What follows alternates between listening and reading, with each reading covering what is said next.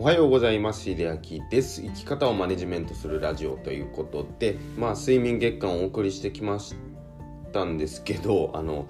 まあ今日と明日でまあとりあえず一区切りということでまあ長く付き合っていただいた方本当にありがとうございました。明日で一応終わりにはなりますがねまああの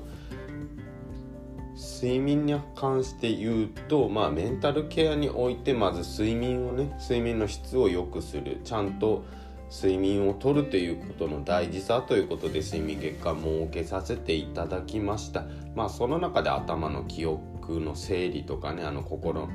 の回復であったりとかを図れるというまあそういう視点でねあのメンタルケアでの観点からお話をずっとさせていただいたんですけども。まあ皆さんどう受け取られたでしょうか。あのね睡眠のお話ばっかでちょっとあの退屈だなっていうところもあったかもしれませんけどね。まああのつまみ食いのようにねあの睡眠月間の中からあこれ気になるなっていうそういう放送をあの自分の生活において実践していただくとまあそれぐらいの気持ちで聞いていただくといいのかなと思いますのでまたねあのぜひあの過去放送でも気になったものだけでもいいので、ぜひお聞きいただけたら幸いです。ということで、今日のお話はですね、睡眠とアルコールの第2弾をちょっとお伝えしようかなと思います。まあ、過去放送の中で睡眠とアルコールは、一応話題として触れたんですけども、確か295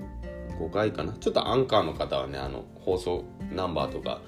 ナンバリングさせてないんですけどもあの過去放送で睡眠とアルコールというものがありますのでぜひそこをお聞きいただければなと思います。でそこでお話ししたのはあの睡眠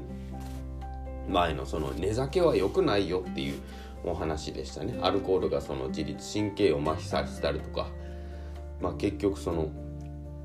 肝臓に入ってしまったアルコールを分解するために体が起きてしまって体が何でしょうその睡眠自体の質が浅くなるっていうお話したんですけどもある調査ですねあのまあ世界的にちょっと10カ国日本を含めて10カ国対象に行ってまあ睡眠の質が浅い時どうしますかっていうそういうものは世界的にアンケート取ったそうです。で、まあ、他の国々はあの病院に行くとかねあの医療機関受診するっていう風なの答えが出たそうなんですけども日本だけねあの寝酒がトップだったんですね。ちょっとお国柄というかうん日本病んでるなっていう感じですよねこの結果から見て。まあ日本は何にしてもねあの病院とか医療機関を受診するハードルが高い。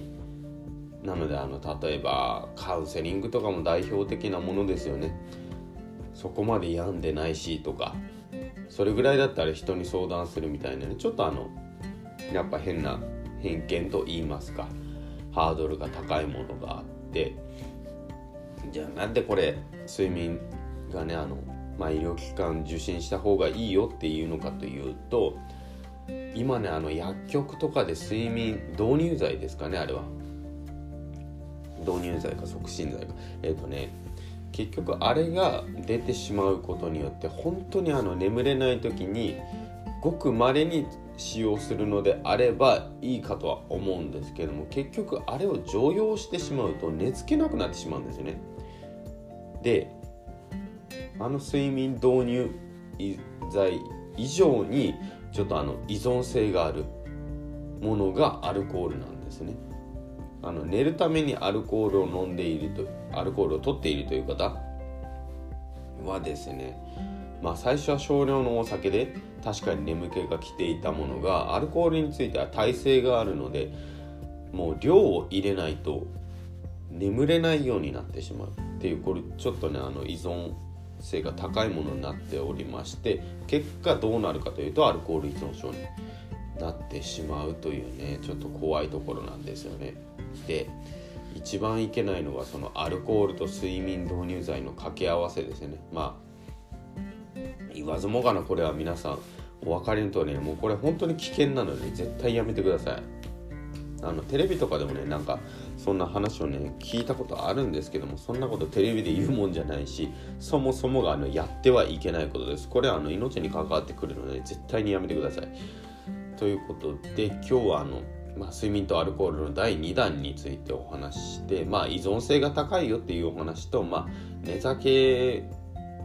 でやっぱりその睡眠の質を良くしようとか眠りにつきやすくしようって考えたのは日本人だけです。なのであの、まあ、これを機会にと言いますかねもともと寝酒っていうのは前から良くないと、ね、ご存知の